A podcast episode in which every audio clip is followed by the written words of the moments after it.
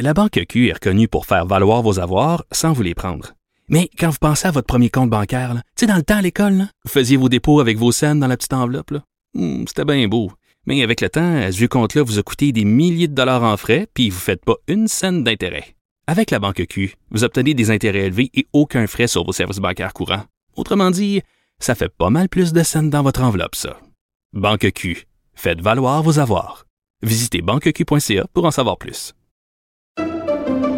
Pendant que votre attention est centrée sur cette voix qui vous parle ici, ou encore là, tout près ici, très loin là-bas, ou même très, très loin, celle de Desjardins Entreprises est centrée sur plus de 400 000 entreprises partout autour de vous. Depuis plus de 120 ans, nos équipes dédiées accompagnent les entrepreneurs d'ici à chaque étape pour qu'ils puissent rester centrés sur ce qui compte, la croissance de leur entreprise.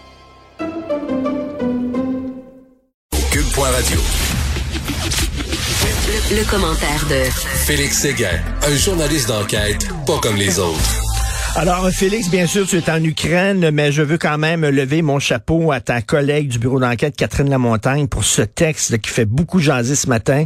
Un climat de travail toxique à SOS, violence conjugale. C'est assez ironique. Je la salue également. J'ai lu ce texte même de Kiev et bravo. C'est une journaliste formidable et surtout avec un sujet qui est plus qu'incontournable quand euh, des événements d'intimidation, d'harcèlement et de violence ont cours dans un organisme qui est censé la Oui. prévenir. Alors, toi, parlant de violence, donc 63e jour, je crois, de cette guerre. Qu'est-ce que tu as vu sur le terrain, Félix?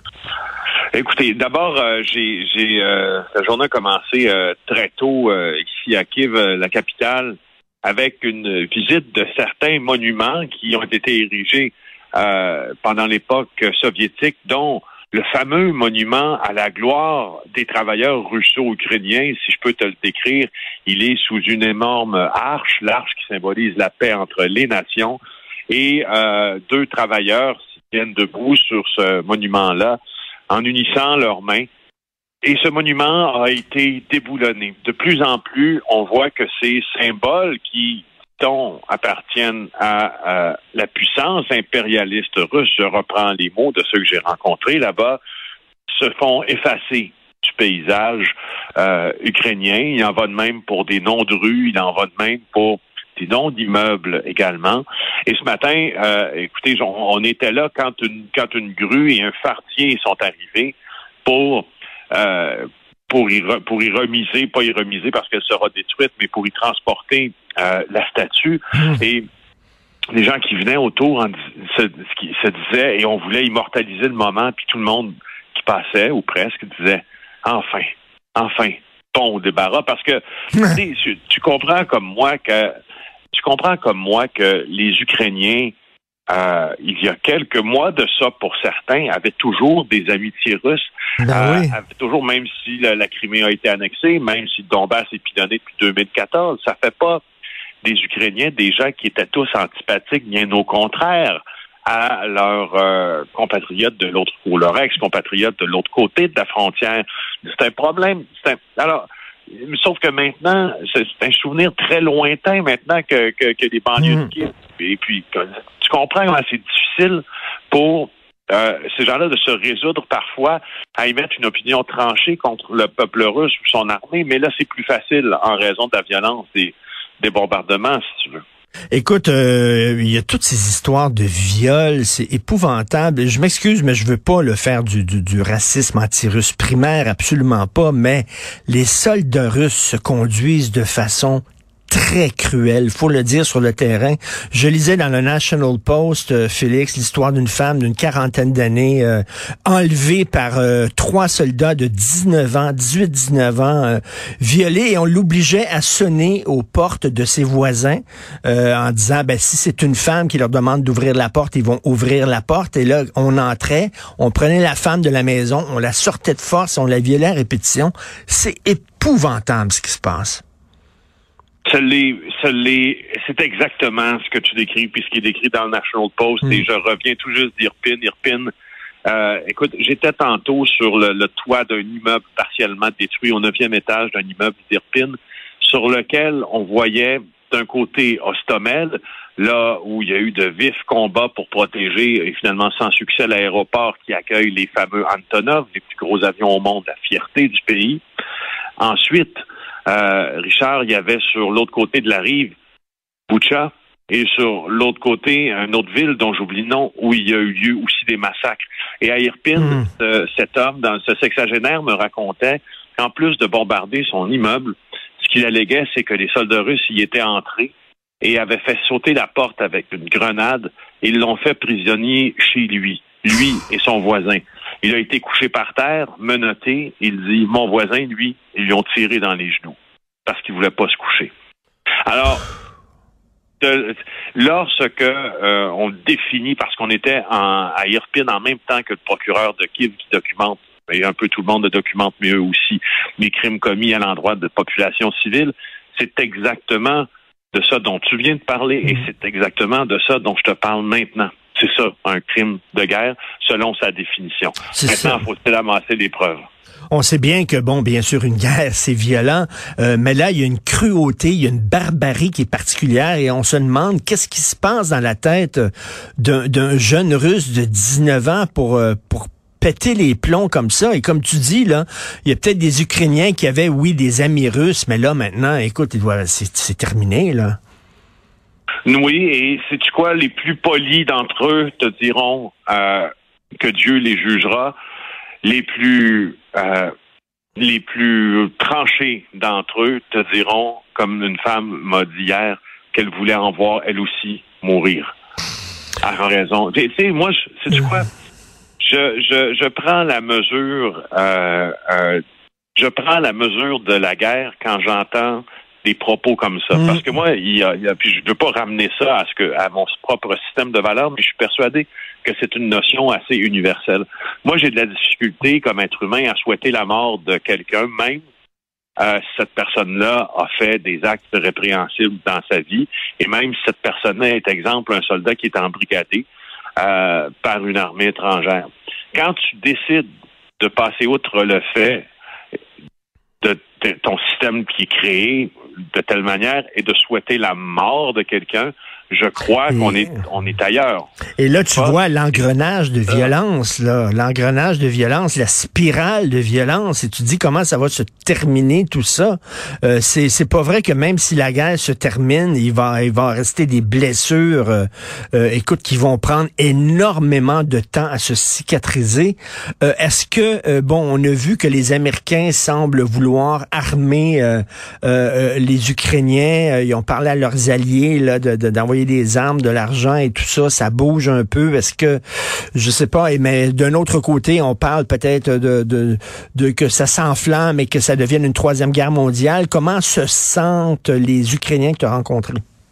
Assez mal, assez mal en raison de ces dernières déclarations parce que euh, euh, tu vois, lorsqu'on lorsqu'on se place de l'extérieur, puis on entend les Américains dire après cette réunion sur euh, la base euh, de Ramstein en Allemagne, c'est à ça que tu réfères quand tu parles d'annonce des Américains qui vont envoyer plus d'armes, mais plus de chars blindés ou ici une cinquantaine de chars Jaguar.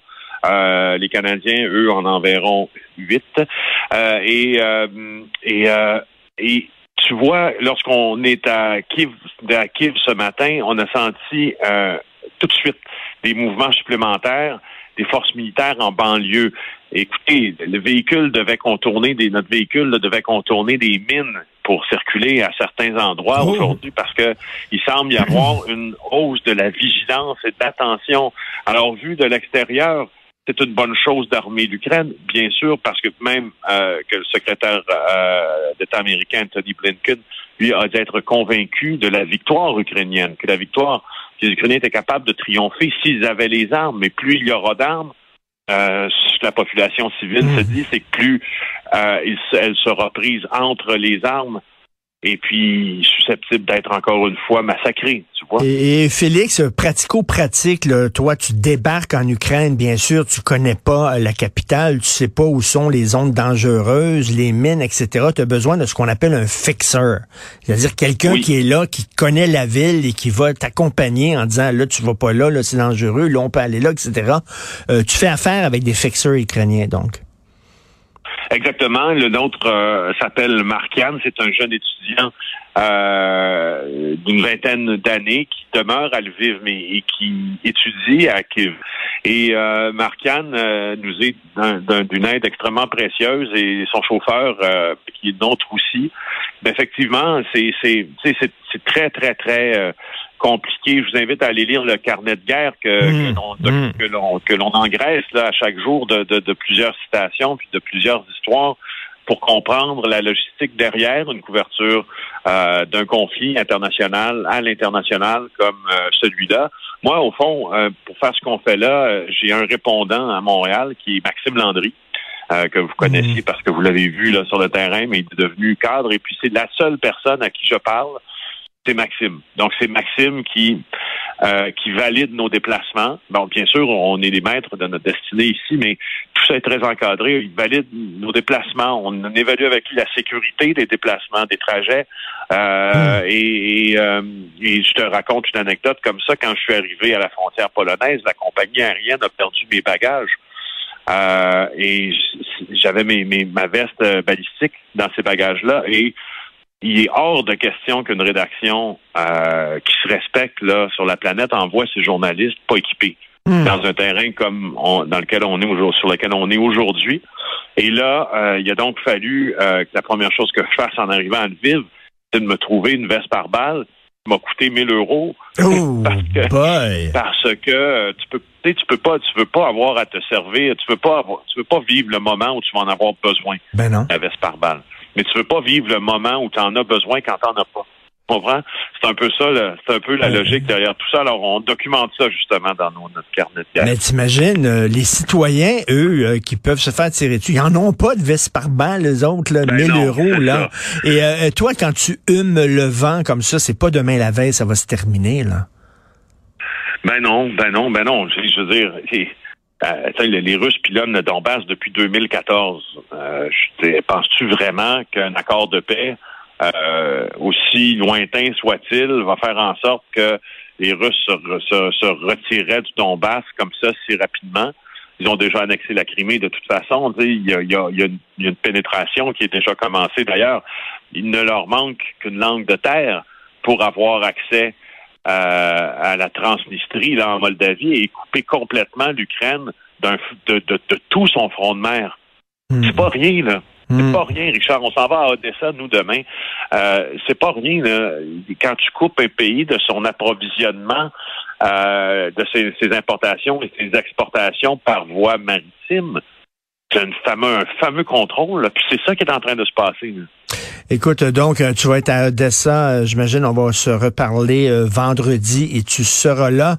Les fameuses marches en l'escalier, les cinéphiles connaissent tous l'escalier du film d'Eisenstein, le QRC Potemkin, où on a tourné là, la fameuse scène du landau qui descend. C'est là, c'est à Odessa, c'est une ville, paraît-il, ah, magnifique.